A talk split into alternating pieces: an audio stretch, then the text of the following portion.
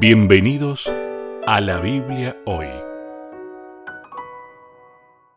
Bienvenidos a la Biblia hoy. Una vez más, mi nombre es Leonardo Mede. Tengo el gusto de poder acompañarlos en este programa donde nos juntamos a estudiar la guía de la escuela sabática titulada para este trimestre En el Crisol con Cristo. Y hoy tengo que introducir a un nuevo compañero, un nuevo amigo, no porque hayamos descartado al pastor Sebastián, y de paso le mandamos un fuerte abrazo, porque el pastor Sebastián se tomó una semanita de vacaciones para poder reponer fuerzas. Eso es muy saludable, así que le mandamos un gran abrazo al pastor Sebastián, que siempre nos acompaña como invitado. Y en esta oportunidad, para reemplazarlo y también para poder acompañarme en esta guía de estudio, lo tenemos al pastor Daniel Torres. ¿Cómo estás, Dani? Bienvenido. Gracias, eh, Leo. Eh, un gusto en estar acá. Este, escucho el programa que ustedes preparan con Sebastián y hay dos cosas que me gustan. Y las defino con dos palabras, calidez y calidad. wow, me gusta la calidez del programa, la calidez de las voces y la calidad de la idea en general y también la calidad vocal, porque los dos tienen voces para la radio. Así que disfruto, disfruto de, de, esos momentos cuando la radio lo emite. Así que bueno, gracias por la invitación un saludo a Sebastián que pueda aprovechar este paréntesis. Sí, tal cual. Es corto el paréntesis, vuelve la próxima semana, pero bueno, vamos a aprovechar este encuentro para presentar al pastor Daniel. El pastor Daniel se desempeña como pastor principal de nuestra iglesia acá en la universidad. Ustedes saben que yo me encuentro en Argentina, en Entre Ríos, donde tenemos nuestra universidad, y el pastor tiene la responsabilidad de llevar a cabo las tareas eclesiásticas de la iglesia, pastor. Y bueno, un gran amigo, sinceramente tengo que decirlo, por eso lo he invitado, para que este programa siga teniendo calidez y calidad, no por mí, sino por los invitados que tenemos. Pero bueno, pastor, quizás no, nos cuenta un poquito su, tarea, qué lleva a cabo, porque es un lugar diferente y capaz la gente quiere conocer un poquito la, la tarea ministerial de un pastor de iglesia en una institución, ¿no? Bueno, efectivamente, la iglesia de la Universidad Adventista del Plata tiene, digamos, un vínculo directo con un área que es la educativa, claro. fundamentalmente, y lo que desde la iglesia se hace con el equipo pastoral que está a disposición eh, de la iglesia es atender justamente la vida espiritual de este universo académico que está compuesto por alumnos, docentes, miembros del personal y vecinos de la comunidad. Desde ese punto de vista, tal vez para un pastor, como en mi caso, es una tarea un poco sui generis, este, porque es una sola iglesia. Es una iglesia con una cantidad de miembros que, claro, no es la que habitualmente uno tiene a disposición. Y bueno, por su composición, es una iglesia multicultural, este, tenemos una representación que está acorde a lo que sucede en el ámbito educativo. Hay varios países representados en el campus y en el ámbito universitario. Eh, así es que nosotros tratamos de atender y acompañar la vida espiritual de este universo de personas diverso, variado, diverso en edad, en cultura, en formación. Y bueno, es un desafío lindo, es una bendición, realmente es un privilegio poder ser parte del equipo pastoral que está a cargo de la iglesia en este momento. Qué lindo, pastor. Y eso es un privilegio. Yo soy parte de ese equipo pastoral, ustedes lo saben, que de paso nos escuchan de todo Sudamérica, pastor. Así que al pastor Sebastián le suelen llegar, porque él lleva más tiempo, él era la dupla de Lucho Schneider, de paso le mandamos un gran saludo a Lucho también, que él pueda estar recuperando su salud de buena manera. Lo extrañamos que él fue uno de los primeros en este programa, pero Seba es el que tiene el contacto por ahí que recibe los mensajitos. Le escriben de Bolivia, de Chile, de Paraguay, de toda la hispana de, nuestra división. Así que a tono con nuestro lugar multicultural nos escriben de varios lugares. Así que bueno. Pastor, ¿le parece que comenzamos con el tema de la semana? Porque, como bien ya saben, estamos en nuestro cuarto encuentro de la Biblia hoy de este nuevo trimestre, donde estamos viendo la guía de estudio titulada En el crisol con Cristo.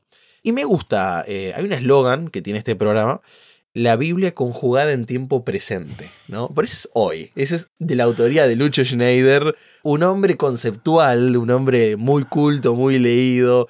Y me gusta cómo utiliza las palabras realmente. Creo que admiro a la gente que no las pone porque sí, sino que las coloca, ¿no? Y eso con la Biblia es importante, porque con las palabras, los conceptos que están en la Biblia, no son porque sí, sino por necesidad de que nosotros entendamos cosas.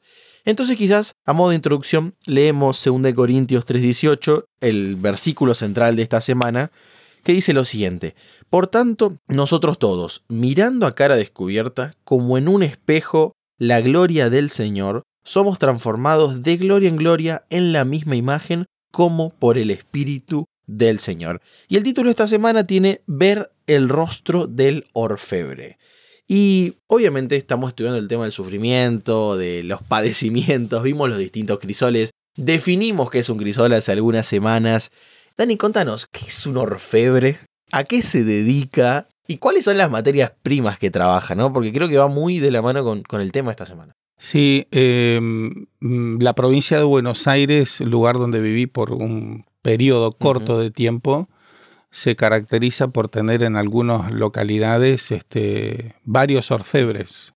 Pude visitar alguna localidad, recorrer un poco las vitrinas de los orfebres, me pareció un oficio realmente eh, que me llamó la atención, digamos. Este, pero creo que el orfebre es un artesano, este, es un hombre de oficio que de alguna manera trata como nadie trata a determinados metales. Wow, me encantó, ¿No? Trata como nadie trata. Yo creo que sí, porque, digamos, una pieza de metal en las manos de un hombre común puede resultar de una manera, pero en la mano del orfebre, del hombre calificado, del que tiene la experiencia, de que, sabe cómo es el metal, cómo reacciona, cómo se lo puede preparar y el resultado sin duda puede ser una obra de arte. Tal cual. Este, hay orfebres argentinos de altísima calidad. De hecho, el bastón de mando presidencial siempre es encargado, por ejemplo, a determinado orfebre. No sé si es siempre el mismo,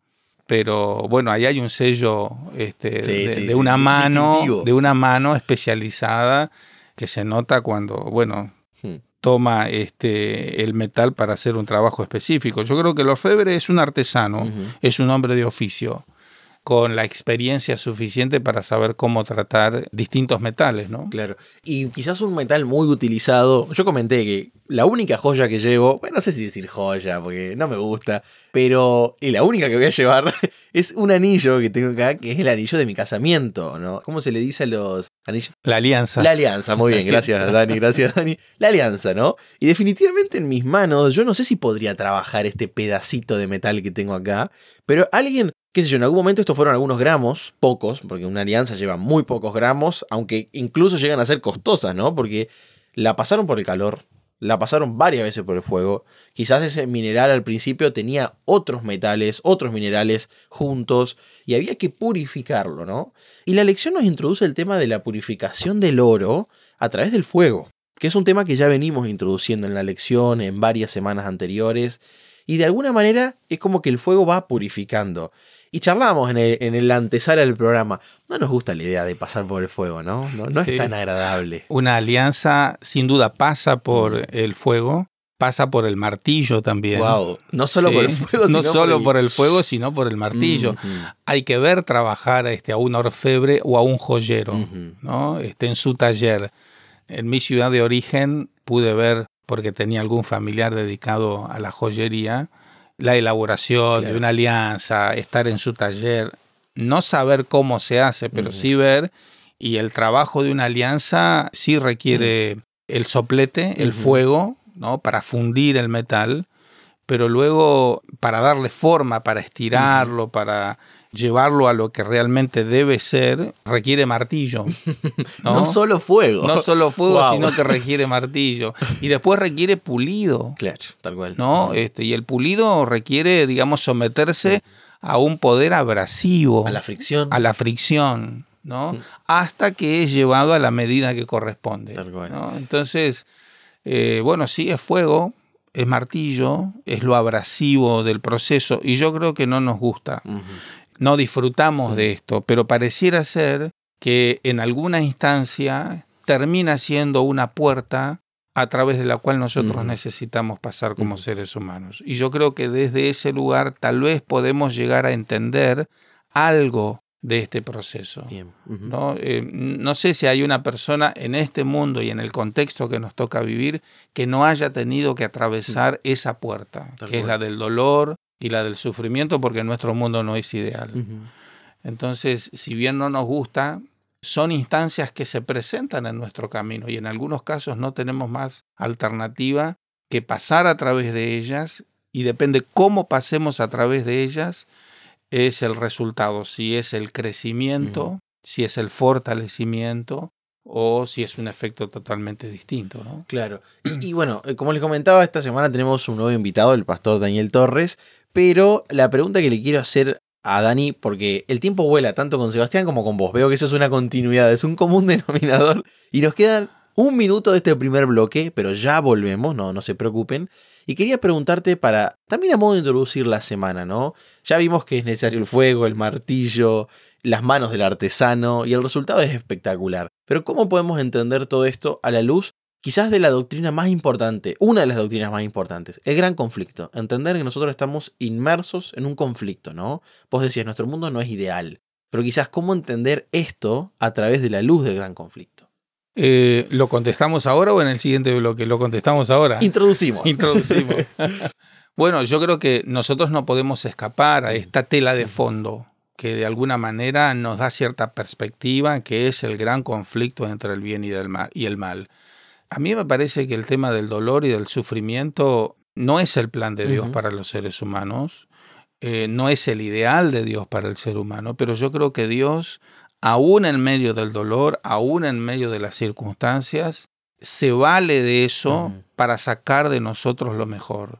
El ser humano ha caído en esta situación que es el pecado, la separación, y detrás de esa realidad vienen aparejadas todas las consecuencias propias de un mundo de pecado que son el dolor, el sufrimiento, la muerte, las lágrimas, el fuego, el martillo, ¿no? Lo abrasivo de esta realidad que Tal dejó cual. de ser ideal desde el oxígeno mismo. Claro. ¿no? Porque hasta nuestro medio ambiente se vio afectado y transformado por el pecado. Entonces yo creo que dentro de esta instancia, Dios que es un Dios de amor es el único capaz, como dice el dicho, de escribir derecho en renglones que son torcidos. ¿no? Fantástica frase. Y creo que es así.